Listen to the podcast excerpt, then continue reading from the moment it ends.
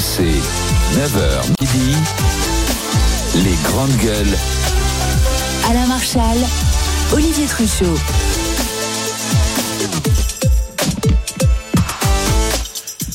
Les GG, les grandes gueules sur RMC, RMC Story, les grandes gueules avec aujourd'hui le cheminot Bruno Poncé. Est avec nous le docteur euh, Jérôme Marty, médecin généraliste. Et puis nous sommes avec euh, Zora Habitant, cadre de la fonction publique. Le GG, c'était match tout à l'heure à 11h20 autour du président de la République, Emmanuel Macron. Est-il buté, obstiné dans cette histoire de la réforme des retraites? Oui pour euh, Jérôme Bruno et Olivier, non pour euh, Zora Habitant. Et c'est au 32-16 que vous viendrez arbitrer ce, match. Olivier. Hein Olivier, il est avec nous. J'ai besoin de te soutenir, Bruno. Je sens que t'es un peu faible aujourd'hui. Ah non, On mais laisse là, les euh, femmes seules sur ce plateau. Ah ouais, non, mais moi, remarquerez. euh, déjà, je trouve pas ça bien déjà de, pour toi, Zora. Mais il a- Mais surtout, Olivier, je suis un peu. Zora, elle vaut largement trois mecs, Zora. Exactement. Butée, Exactement. oui. largement. Euh, en, en attendant, c'est l'heure du, du à vous de choisir. RMC les grandes gueules. À vous de choisir. Public se mettent à parler de, le- de leur cancer euh, est quelque chose de presque normal. Aujourd'hui, un cancer, d'abord je rappelle à ceux qui nous écoutent qu'il y a 60% des, des cancers qui guérissent et qu'il est important de non pas banaliser, mais de faire en sorte que cette maladie soit une maladie comme une autre. Voilà, vous avez entendu Michel Simès qu'Olivier et moi recevions hier euh, dans BFM Story entre 16h50 et euh, 18h45. Il parlait, il venait parler de ces personnalités qui parlent de leur cancer. Et c'est le cas de Florent Pagny. Il l'avait annoncé en janvier 2022. Et là, il en a reparlé parce qu'il a rechuté dans son cancer. Oui, c'est vraiment un exercice de transparence totale du côté de, de Pagny, la, la- la star de la chanson française. Il va même jusqu'à finalement euh, dire que c'est un peu de sa faute parce qu'il n'a pas suivi le, le traitement qui était prévu, euh, notamment l'immunothérapie. Et le docteur Martin pourra nous en dire plus, euh, qui est une arme, si j'ai bien compris, supplémentaire contre le cancer et qui permet aujourd'hui de, de guérir hein, de, cancer. Et donc Pagny, il reconnaît. Voilà, j'ai un peu déconné. J'étais en Patagonie, je, je suis pas resté à Paris. Et donc là, il a dit qu'il allait se soigner. D'ailleurs, il est de nouveau à, Paris pour cela. Et cet exercice de transparence, alors, est-ce que ça lui fait du bien? Peut-être. Ça permet aussi aux fans de savoir euh, ce qu'il en est. Et puis aussi, ça permet de casser un- un- briser un tabou que représentait le cancer. Pendant des années, on ne parlait pas. C'était comme une maladie honteuse, le cancer. Maintenant, on voit bien des personnalités qui n'hésitent pas à venir sur des plateaux. Bernard Tapie, Jean-Pierre Pernaud. Il y en a eu beaucoup euh, ces derniers temps. Et on a Zora Habitant aussi, qui en a parlé Oui. publiquement de, Dans les grandes de gueules. son tout cancer dans, dans les Oui. GG. Ouais, ouais. Qu'est-ce Oui. que tu en penses de, de ce que fait Pagny? C'est bien, c'est bien. Moi, je, je, je me souviens. Alors moi, je, je, j'en profite justement pour, pour parler aux auditeurs parce que je reçois beaucoup de messages euh, plutôt bienveillants d'ailleurs. Non seulement beaucoup de messages bienveillants et puis beaucoup de gens qui ont envie de parler et qui me disent moi aussi. euh, Et c'est vrai que de, de se donner du courage en se parlant, c'est quand même vachement important. Alors moi, j'ai été frappée d'un, cancer euh, du pancréas, qui est quand même pas rien, euh, avec simultanément un cancer du sein droit, donc les deux euh, suite à une mutation génétique, celle dont euh, que celle que Angelina Jolie a, c'est-à-dire le BRCA2. Et donc c'est, j'allais dire, c'est quelque chose euh, d'a- d'assez grave quand même. Euh, mais voilà, je, je, je, je- j'ai mis quand même du temps à le dire, j'avoue, j'avoue. Même, euh, même vous ici au GG, vous aviez été, vous avez été proche de moi dès la première seconde, c'est vrai. Je vous ai même dit, attendez, j'ai pas envie de le dire tout de suite. Euh, J'ai quand même eu un peu de mal, c'est vrai.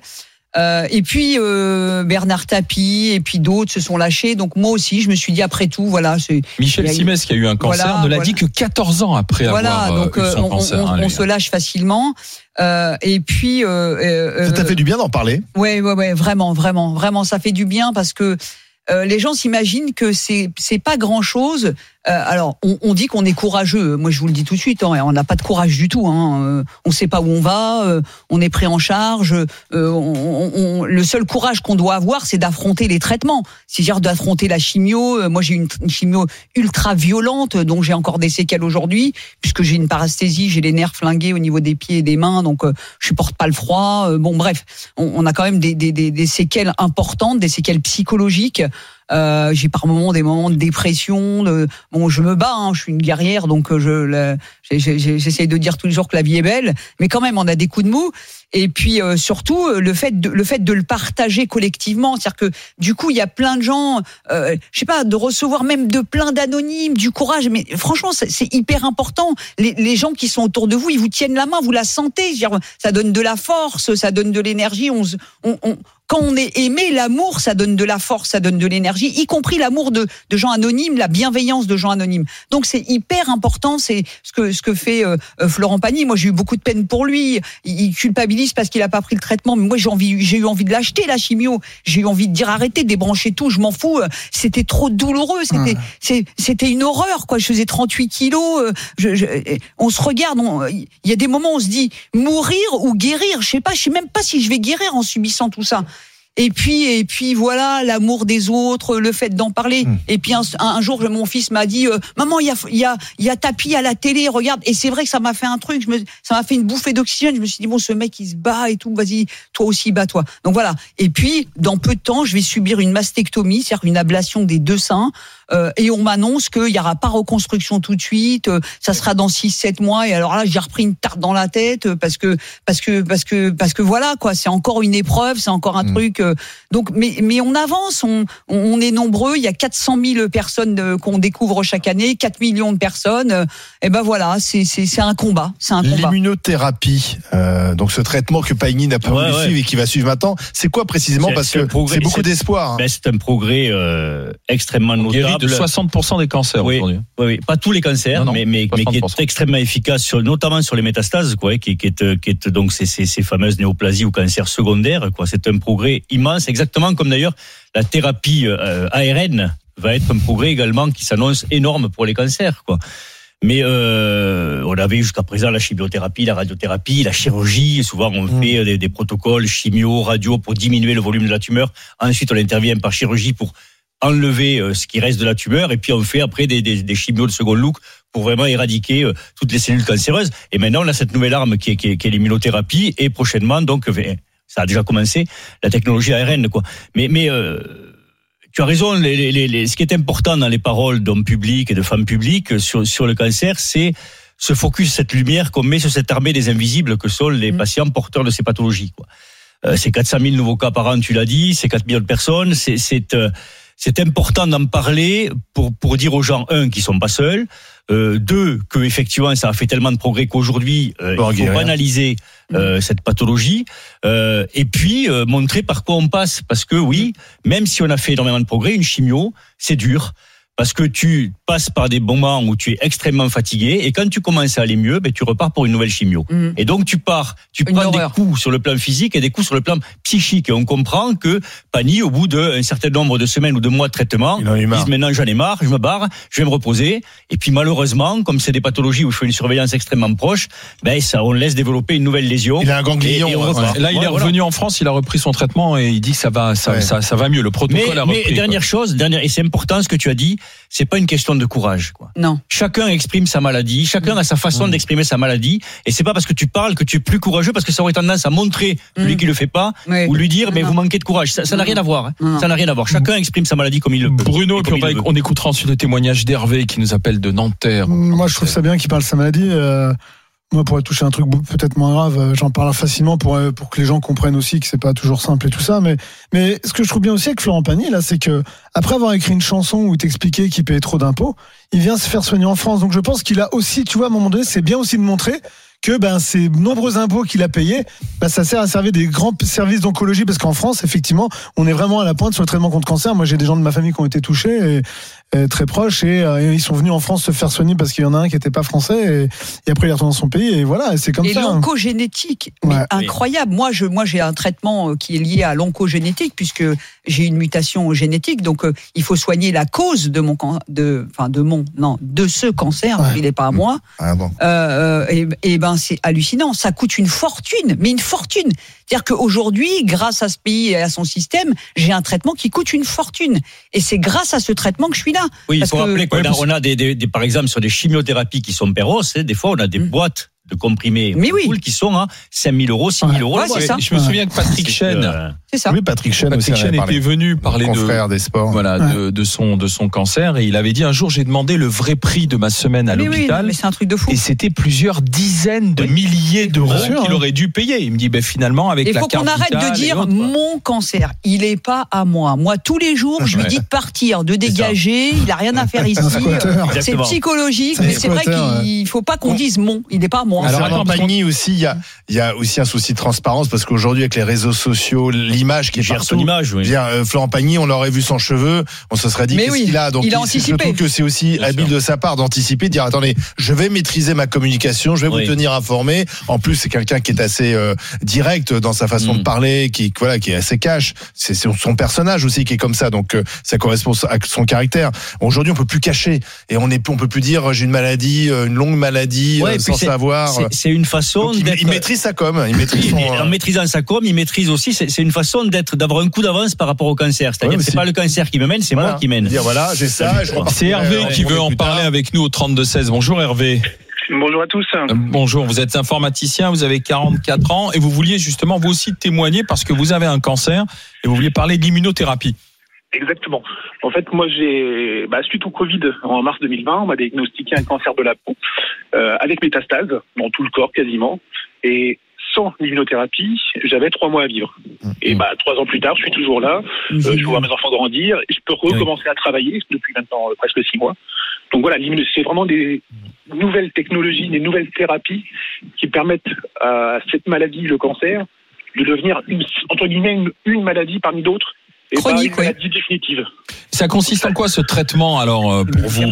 Alors pour moi, c'est euh, alors, pendant six- les six premiers mois de la maladie, ça a été un traitement. euh, J'ai commencé par de la radiothérapie parce que j'avais des problèmes au niveau des vertèbres également euh, avec les métastases. Et ensuite, j'ai eu une double immunothérapie, Oui. un double traitement par transfusion une fois par mois.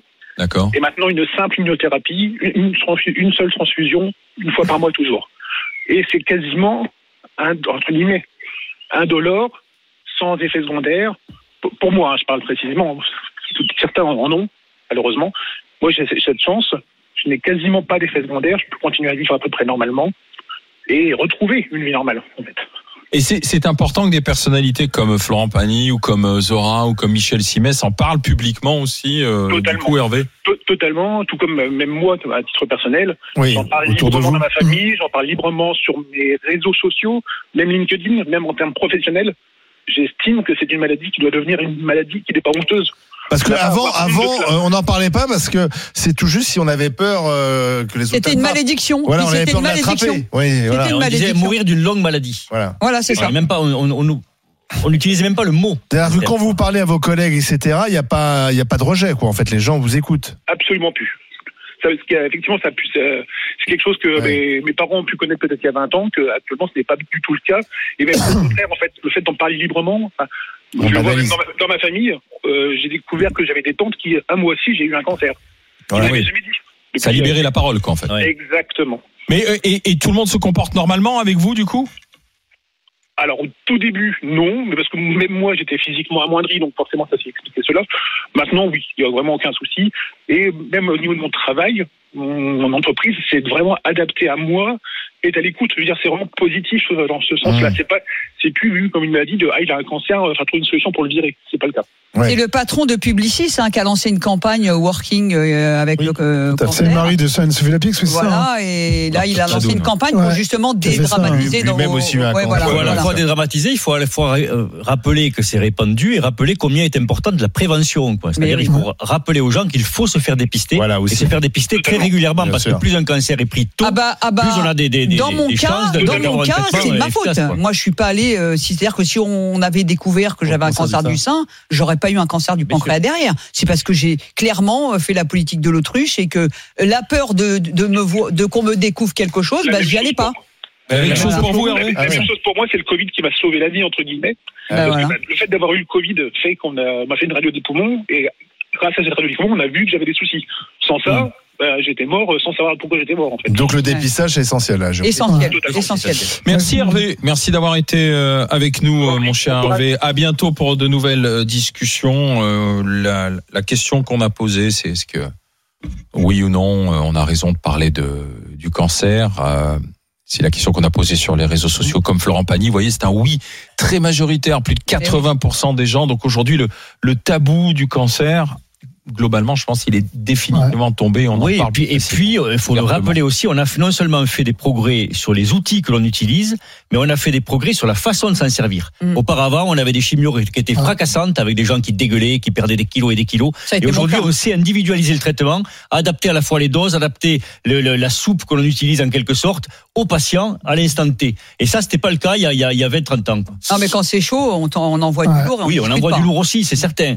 Oui. Parce que c'est toujours un problème de bénéfice-risque. C'est ça. Mais sur la, sur, tu veux, Oui. sur le, le- sur l'ensemble de patients, on sait quand même Oui, oui. individualiser le soin beaucoup plus qu'on le faisait auparavant. Dans un instant, avec vous au 32-16, le GG7 et match, le président Macron Oh là. buté Zora face au reste du monde, face Ouais, au trio Bruno, Olivier, Jérôme. Si j'avais su ça, je me serais avec toi, Zora. Oh, Ah, t'es ça y est, il se défile. Pendant la Tu pub, peux toujours, peux, hein. tu peux Tu réfléchir. toujours, si Tu tu vois, et après, Tu il peux pense qu'il va petit- tenir face à Macron. Ah ouais. Tu, tu peux faire un petit Non, peu avec moi, je suis pas Charles Consigny. Allez, je à tout de suite avec les euh, GG avec les grandes gueules.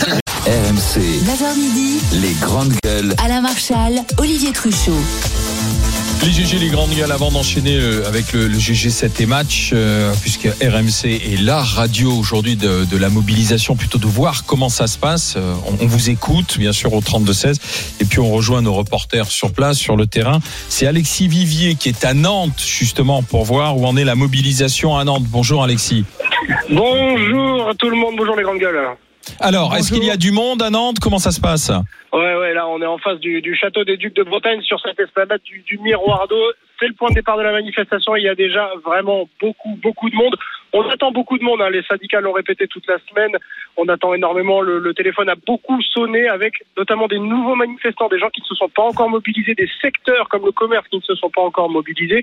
Les renseignements aussi a publié une note et ils attendent énormément de monde, plus que lors des, euh, de la manifestation du 31 qui avait déjà été euh, très très grosse. Alors là, on est euh, forcément devant ce château avec l'ensemble des représentations syndicales et on a vraiment tous les secteurs de métier. On a les agriculteurs, on a les blouses blanches, on a les différents ballons de la CGT. Il y a vraiment beaucoup de monde alors que le cortège n'est pas encore parti. Il était prévu à 11h, mais c'est un peu comme dans le sud de la France. Ici à Nantes, il y a tout le quart 20 minutes Nantais.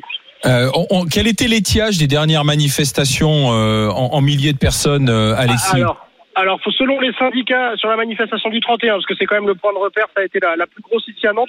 Les syndicats avaient annoncé 65 000 personnes. Et pour les autorités, on avait attendu euh, 25 000 personnes. Et cette fois-ci, euh, les autorités euh, attendent près de 32 500 personnes. Donc, Donc ce sera on est en- quasiment à près de 4 000 de plus que ce qui avait été 32 déjà annoncé par les autorités. Merci Alexis Vivier en direct euh, en direct de Nantes pour pour RMC tout au long de la Les journée comme ça on verra. Oui. Ils sont précises quand même. Non, on, avec Jérôme 32 on- et- 500. et Bruno, on disait c'est quand même précis. Les autorités, c'est 32 500. hein. c'est Ouais, pas une de plus, pas, une non, de moins. Non non non, c'est pas Ça, c'est- 32 400. Et ils les connaissent tous par leur prénom. Bravo à nos C'est fonctionnaires. C'est. Véran qui compte les manifestants. Allez, on y va pour le GG7 et match. RMC, GG, 7 et match. Justement, euh, face à cette mobilisation qui sera peut-être globalement en hausse par rapport à, à la journée du, du 31, on voit le gouvernement qui est bel et bien destiné à faire passer cette réforme, malgré la mobilisation, malgré des Français de sondage en sondage qui restent et toujours sur cette même fourchette de, des deux tiers, hein, 60-65% des gens qui sont contre la réforme. François Ruffin, le député affilié France Insoumise, a déploré une certaine forme, c'est c'est son expression, hein, de folie de la part d'Emmanuel Macron pour faire passer ce projet contre la, volonté des Français et contre l'opposition politique. Alors, le président est-il buté? Ça va être notre GG7 et match. Oui, pour le, trio Jérôme, euh, Bruno euh, et Olivier. Non, pour Zora Habitant. Seul face au reste du monde, face seul face à la grande partie de la France. Ma chère Zora, Ah oui, t'as les, en fait. Les- responsabilité. Quel t'as les exercice. 60 secondes. C'est oui, parti. bah oui, le président est buté, il est dans son rôle de président. Je veux dire, c'est, on, reproche, on aurait pu, on a reproché à Hollande d'être mou, de reculer. À chaque fois qu'il recule, on dit qu'ils n'ont pas de charisme, pas de caractère, ils tiennent pas leur feuille de route. Il a raison. Je veux dire, il a raison. Il va jusqu'au bout de ceux auxquels il croit. Il a un gouvernement pour le mettre en œuvre. Euh, la rue peut-être à un moment donné de, de- d'essayer de fléchir, mais il faut quand même noter au passage que cette réforme a été largement édulcorée. À chaque fois, il recule sur un certain nombre de choses. Il en reste d'ailleurs pas grand-chose, si ce n'est les 64 ans. Donc il est buté. Non, il est dans son rôle. C'est un président qui sait euh, qui sait pourquoi il est là et qui sait ce qu'il veut. Euh, Peut-être contre les Français, certainement, mais de toute façon, euh, dans ce pays, euh, tous les gouvernements et tous les présidents œuvrent contre les Français, quoi qu'il arrive. Et si demain on avait un Ruffin ou LFI, et d'ailleurs euh, ce qu'on nous propose en échange, moi je suis pas convaincu euh, qu'on soit pas dans la rue le lendemain aussi. Donc voilà, je, je pense que le président euh, a, cette, a cette capacité euh, bah, de tenir, et bah, qu'il tienne, et il a raison. Alors, Jérôme, Bruno. pile, hein. Bruno, Bruno, là. vas-y, poncez. Lequel allez. silence Moi, euh, j'ai- je peux comparer la minute de, de Zora à une minute de silence parce que donner des arguments pour savoir si Macron il est pas buté, il y en a pas. Enfin, et en plus, moi, je trouve qu'au-delà de son obstination, qui est mortifère pour la plupart des Français, c'est qu'il est en plus, il, un- il, associe ça à un mépris infernal, quoi. Le mec, il est, euh, il y a une manif, il est en Espagne, il y a une manif, il est, au- il est en Hollande. Là, il est en, Afrique. En plus, il est en Afrique à faire des soirées où à la fin, il a les yeux, euh, les yeux cernés. Enfin, moi, je me dis que ce président-là, moi, alors, moi, c'est un truc que je, depuis que je suis gamin, j'arrive pas à comprendre. C'est pourquoi ces gens qui sont élus, soi-disant par le peuple, et Macron, c'est celui qui est le moins bien élu par le peuple déjà.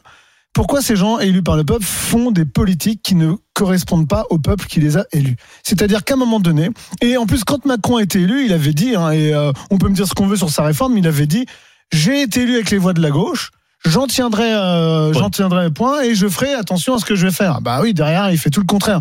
Et c'est pas en nous disant j'ai pris du SOP euh, parce qu'il est socialo comme ministre et que Borne a les premières ministres, si soi-disant c'est socialo. Enfin, c'était. Enfin, quand on voit les réformes sociales et les distributions de pognon qu'on fait depuis, de- depuis ce, ce premier quinquennat et le second, on peut pas dire que ce soit un gouvernement Oui, de C'est ça, chez qui c'est ça qui explique euh, qu'il est buté. C'est-à-dire qu'en fait, c'était l'homme du quoi qu'il en coûte, et maintenant c'est l'homme du coûte coûte que coûte. Ouais. Et pourquoi? Parce qu'il faut qu'il paye la facture du quoi qu'il en coûte. Parce que la Et France. s'il avait pas fait le quoi qu'il en coûte, Attends, on aurait termine. fait quoi? Ah non, mais je. je Il l'a donné à qui, le Alors je pense qu'on l'a peut-être fait un peu trop large, euh, et peut-être qu'aujourd'hui, avec le recul, on se rend compte qu'on Bah a oui. donné beaucoup d'argent, Bah oui. peut-être parfois un peu trop, mais mais maintenant c'est une facture et la facture il doit la payer. Il la paye euh, à qui? Il la paye aux agences de notation parce que en fait aujourd'hui la France est obligée d'emprunter chaque jour sur les marchés pour financer son train de vie puisque euh, on dépense trop par rapport à ce qu'on ce qu'on a. Hein, c'est c'est le problème des, des recettes et des dépenses. Et donc c'est la facture qui doit payer du et Oui, donc, mais on peut et donc pas- pourquoi il est buté Parce qu'il n'a pas le choix, il s'est, piégé lui-même. Non, mais on avec peut son- pas lui reprocher d'avoir mis des je- je airbags et je puis après lui taper dessus. Non, mais il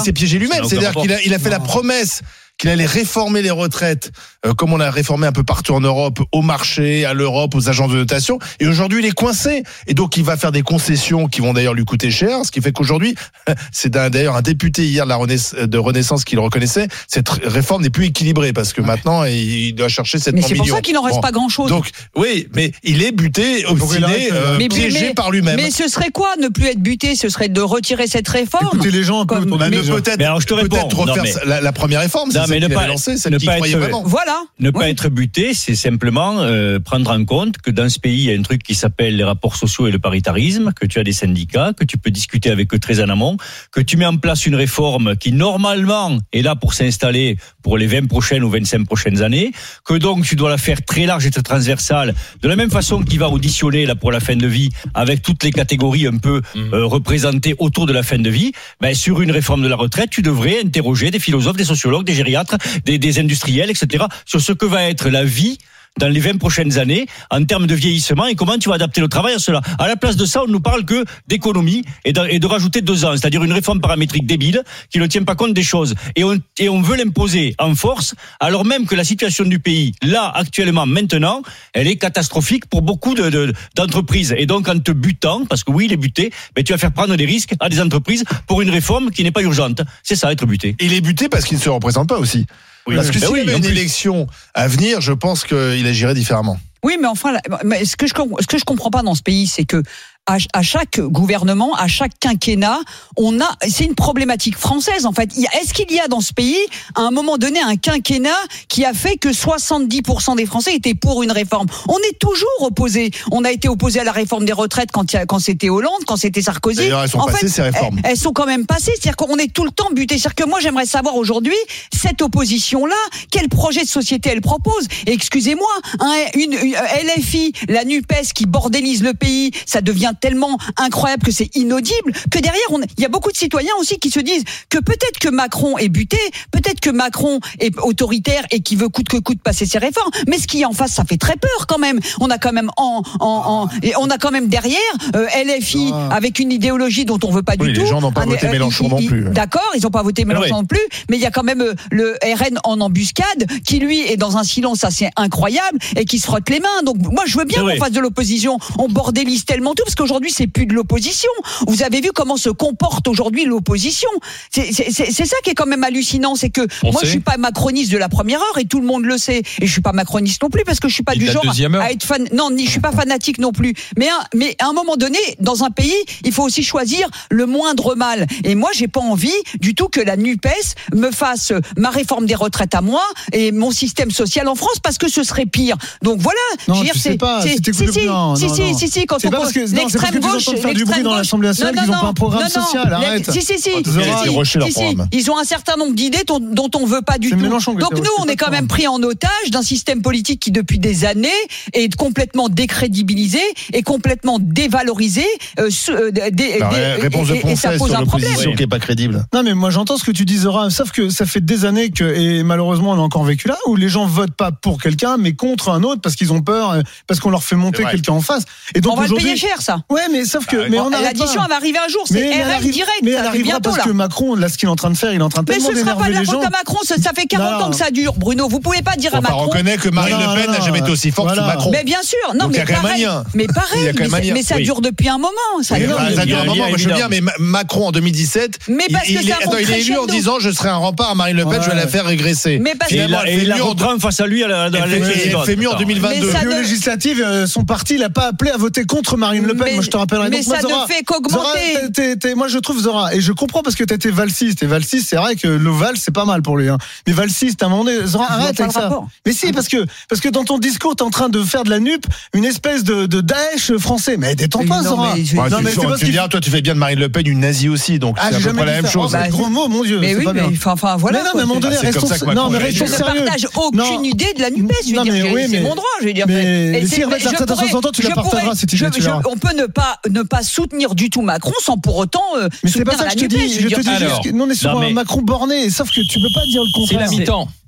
Tu peux pas C'est dire la le mi-temps. Réforme des retraites. Macron est-il buté? On a une petite idée quand bah, même évidemment que ça va être de la tendance. Après, c'est quelle va être l'ampleur de cette tendance? Eh bien, vous savez quoi des soutiens, faites attention. On regarde ça dans deux minutes. RMC, 9h midi, les grandes gueules. Alain Marchal, Olivier Truchot. Les GG, les grandes gueules en direct sur RMC, RMC Story, euh, avec euh, Bruno Poncé, Jérôme Marty, Zora Habitant. Zora qui est seule face au, au reste du Ah ouais, monde, là. Euh, D'ailleurs, regardez, Zora, elle défend un point tel Emmanuel Macron, là, aujourd'hui, quand on pose la question de savoir s'il est obstiné ou pas. Regarde, c'est que du coup, ta chemise est auto-transformée. En Ah, c'est t-shirt. En, Macron. en- en- mal, chemisier, en chemisier Macron, mal, pour hein. ceux qui sont devant Moi, avec. Alors, hein. Réalisateur. Thibaut s'éclate là. avant de, avant de discuter avec Manu et avec Patrick, on va regarder euh, la consultation. Macron est-il buté, le président de la République? Oh, bon, Oui, non. perdu, c'est sûr. Allez, on envoie le résultat, les amis. On va regarder quelle est l'ampleur. 78, 22. Bah ah, mais t'as quand même 22%. C'est Ah, son premier même, tour, merci, en fait. Non, c'est normal, 22%. C'est le premier tour d'Emmanuel Macron. Elle une famille nombreuse, Zora, Ouais, c'est pour ça. Un peu moins, un peu moins. Allez, euh, on, on y va avec euh, Manu. Manu, bonjour. Bonjour à vous les GG. Euh, le président est-il buté, oui ou non? Ah. Et je suis, je suis par- j'ai un point de vue particulier parce que je dirais euh, oui et non. Euh, Vous non, choisir votre camp, là. Ah, vous Et en êtes, vous même êtes temps. macroniste. Je, en même euh, temps. je serais d'accord avec Zora Habitant, mais mais c'est particulier parce que il faut regarder le parcours de Macron depuis depuis le début qu'il est là. hein. Il a été il a été cocooné par par Hollande et, et depuis qu'il est là, c'est c'est ça. Il ne pense qu'à sa gueule. Euh, c'est que lui, que lui, que lui. Euh, les ministres qu'il a, c'est des ministres euh, fantoches. Sa première ministre, il pourra la faire sauter dans dans un mois. Il pourra la faire sauter dans un mois si jamais il y a deux millions de personnes dans les rues. Ça, ça le dérange pas. Macron, il a rien derrière lui qui l'attend. Il n'est pas maire, il n'est pas député, il n'est pas sénateur. Il n'y a rien qui l'attend. Macron, il n'y a qu'une seule chose qui l'attend, c'est un poste privilégié chez McKinsey ou chez un autre. Euh, Macron, on sait où il va aller, on sait d'où il vient. Macron, il vient, il vient de la banque, il vient de chez Rothschild. Tout ce qu'il fait, tout ce qu'il fait, c'est uniquement pour soulager les milliardaires, les grandes entreprises et tout ça. Et, et, et, et puis il va continuer dans ça. Donc les 64 ans, les 64 ans, c'est pas pour aider les gens qui sont qui sont déjà comme moi au bout du rouleau ou qui font qui vont faire 1400 balles de retraite. Non, les 64 ans, c'est parce que lui, il en a besoin. C'est son fer de lance. S'il perd ça, s'il perd ça, eh ben il va passer pour une précieuse ridicule. Donc il est obligé d'aller au bout. D'y Il va aller au bout. Il est obligé d'aller au bout. Il peut même pas faire un référendum parce qu'il le perdrait. Mais- Il peut même pas faire un remaniement ministériel parce qu'il le perdrait. ça Donc il est rien. obligé de s'appuyer. Il est obligé de s'appuyer sur les 3% des LR qui aujourd'hui euh, tout le monde le nez. Il est obligé de s'appuyer sur une Marine Le Pen Mais- qui ferme sa gueule parce qu'elle attend les prochaines législatives. Euh, non mais c'est c'est- tout ça c'est Mais notre Manu- pays. Ouais. Si, si encore on était les seuls à le faire, vous voyez, la France. Ce que je veux dire, c'est que le reste de l'Europe a fait cette réforme des retraites aujourd'hui mais- parce que la démographie a changé, parce que l'espérance de vie a changé aussi, Manu.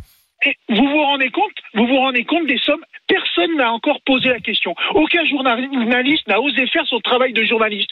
Un Français, combien il verse sur ses 4 ans- 4 43 annuités de cotisation? Combien verse-t-il au pot? Moi, j'ai fait le calcul, moi. Moi, j'ai fait le calcul. J'en suis à plus de, j'en suis à plus de 600 000 euros. Et ça, c'est Vous vous 600 rendez 000 euros qui vont euh, financer les retraités Mais en ce moment. hein. mais C'est pas pour non, vous. Non mais en fait vous êtes en train de dire que si vous aviez capitalisé ces 600 000 euros, Ah oui, mais si vous c'est aviez, arrivé. c'est sûr que vous auriez une meilleure Mais oui, retraite. mais c'est le système de répartition. Vous avez mais financé les mais le système par répartition, tous les mais Français en sont dingues. Il paraît que c'est le meilleur système au monde. Alors, on peut pas le toucher. Peut-être que C'est moi une vache sacrée, hein, Bruno Moi, j'ai Poncet. des amis en Suisse qui Ouais, me parlent du système suisse. Et si on avait un troisième pilier, par exemple, qu'on prenne Bah oui. moins, qu'on prenne moins en charge, parce qu'aujourd'hui, Bah oui. aujourd'hui la Bah France Parti. 73. Aujourd'hui, la France c'est 73 de charge. Donc, si on avait moins de charges et qu'on nous permette de capitaliser, ben peut-être que je pourrais transmettre. Parce qu'à 64 ans, qu'est-ce qui me garantit d'être vivant à 64 ans? Oh, ça y est, faut arrêter. Les capitalistes. Non, non, mais faut arrêter avec l'histoire de l'âge. L'âge, il concerne. Ah, Non, si, mais- oui, mais c'est les non, mais non, mais travaux pénibles. Enfin, moi, je pense que on n'est pas tous égaux dans le travail. et On fait pas tous le même travail. Euh, je pense que un- je pense que les maçon, un maçon, même 62 ans, c'est trop. Même 60 ans, c'est trop. Bah, Il y a des gens, bien sûr. 50 ans, mais c'est non, mais il y a- il y a des gens pour qui c'est intenable de travailler au-delà. n'a même pas voulu commencer à travailler. Non, mais. Ah, Non, mais ce dont on pourrait, Ah, par- ce dont on pourrait parler, c'est de l'implantation des fonds de pension américains en France, qui rachètent à tour de bras, par exemple, l'hospitalisation privée, Oui, oui. qui financent les retraites aux États-Unis, alors que nos retraites à nous sont mal financées. C'est ça qui est fou quand même. C'est qu'on est en train de vivre un Voilà. truc où, où on a en France, sur le territoire, tout un tas de fonds de pension qui s'installent, qui, qui deviennent Non, indispensables à la bonne marche de notre économie et qui enrichissent quatre vieux sur un banc aux États-Unis. mais quoi. Zora, une C'est- question quand euh, même.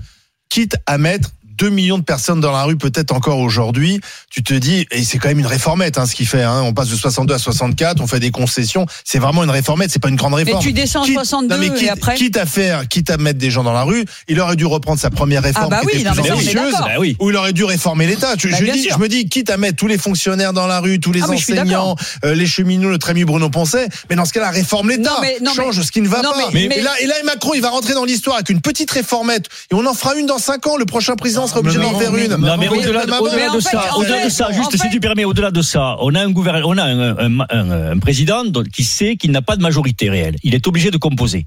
Donc on serait en droit de dire, pour toute réforme, il va là, discuter, il, va discuter beaucoup. Bah si, il À la place avec euh, Ciotti. Il, a est tout seul. Ciotti. Non, il est gouverne Bah, seul. Il gouverne seul. Ah bah il seul compte depuis sur le début. des LR. Il tranche, il coupe, il, décide. Non, il vote avec les LR. Non, il, alors là, pour ce coup-là, ils ont, ils ont fait la, ils ont fait une réforme pour les LR. Oui, mais en fait, c'est tout le drame. C'est, Mais non, ça, la stratégie, elle est, la stratégie, elle est, elle est, elle est différente selon son courage ou pas. Je veux dire, soit, soit il y va, Courage. soit il y va, Il et, c'est hein. vrai que à ce moment-là, euh, il fait une vraie réforme et qui met 2 millions de personnes Quitte à mettre dehors et l'a fait. personnes, autant fait, mais, fait mais, des vraies rega- mais- regardez, regardez, regardez, 62 à 64, c'était 65 au départ. C'est, descendu à 64, on descend à 62. C'est pas des réformes, c'est des réformes comptables. mais déjà- Manu, attendez, restez avec nous, Manu, parce que euh, Manu, il est ch- chef d'entreprise dans le bâtiment, hein, c'est ça, hein, Manu. hein. Bâtiment industriel. Voilà, on a Patrick qui nous appelle, lui, de, de l'Ain. Manu, vous êtes en Saône-et-Loire. Patrick est artisan dans le bâtiment. Bonjour, Patrick. Bonjour, ma grande gueule. Et pour, Bonjour, Patrick. Et, et pour vous, euh, le président n'est pas buté. Alors non, il n'est pas buté, mais euh, pour moi, il va pas assez loin. Pour moi, il faudrait une réforme, mais alors une réforme totale. Alors, vous voyez, euh, Manu parlait euh, de la Suisse. Moi, j'ai une société, Mettez-vous bien en devant le téléphone. j'ai une société en France et en Suisse, donc je sais un peu comment ça se passe des deux côtés. Euh, alors c'est vrai que Manu nous dit euh, il y a un troisième pilier, mais il faut pas oublier, c'est qu'en Suisse, la retraite pour les hommes, elle est à 65 ans. Euh, dans le bâtiment euh, maçon, euh, première œuvre, c'est 60 ans, et le second Oui. œuvre, c'est 62 ans. Hein. Et donc, il y a trop de piliers en Suisse. hein. Donc, voilà, c'est cette réforme qu'il aurait fallu mettre en place, moi, à mon avis. hein. Euh, parce que ce qu'il y a, c'est qu'aujourd'hui... À partir plus tôt, les gens. euh, euh, Allez-y, allez-y. oui, Oui, aujourd'hui, bah, ce qu'il y a, c'est que le problème, c'est qu'aujourd'hui, les gens regardent euh, ce qui va se passer demain, mais ils ne regardent pas ce qui va se passer dans, dans 25 ou 30 ans. Donc, euh, une réforme, il en faut une, et malheureusement, bon, Non, mais je suis d'accord, une réforme, il en faut une, mais il faut que tout le monde cotise au pot. Aujourd'hui, vous avez des multinationales qui, Ouais, par exemple, comme. CGMA, CMA, CGM, ils font 27 milliards de bénéfices, ils ne reversent pratiquement pas de bénéfices. Vous avez des grosses Ah, parce que les entreprises. bénéfices, Non, ils les font ailleurs. Non, mais attendez, non, mais ça, c'est- Ils les font ailleurs, les bénéfices. Voilà, euh, C'est les entreprises internationales. Oui. En France, on n'aime pas, on n'aime pas les- on n'aime pas les riches. Rigoler tout le monde. Déjà, c'est pas un problème. Problème. On dit qu'on n'aime pas les riches. Mais le problème, c'est qu'il faut pouvoir devenir riche. Il faut pouvoir devenir Non, riche. non, c'est la NUPES qui dit qu'ils aiment pas les riches. hein. Chez Macron, ils ont jamais dit ça. Bah, C'est-à-dire qu'un un riche en moins, ça fait pas un pauvre en moins, c'est ça le problème. Exactement. Mais Il y a- Patrick, voilà, il y a des, il y a Ouais, des c'est gens qui voudraient un pays, euh, on va dire une France sans riches, hein, comme j'ai entendu euh, parler. Euh, une France euh, sans riches, c'est une France qui s'appauvrit. Euh, c'est un pays qui devient pauvre. mais Euh, Patrick, pardon, par- En fait, c'est un riche, un riche qui maigrit, ça ne fait pas grossir un pauvre. Mais Exactement. Patrick, mettez-vous bien près clair. du téléphone. euh, Essayez de pas balader votre téléphone parce que vous non, enlevez je- le haut-parleur. euh, Allez-y. Je connais, je suis collé à la fenêtre et mon téléphone à l'oreille.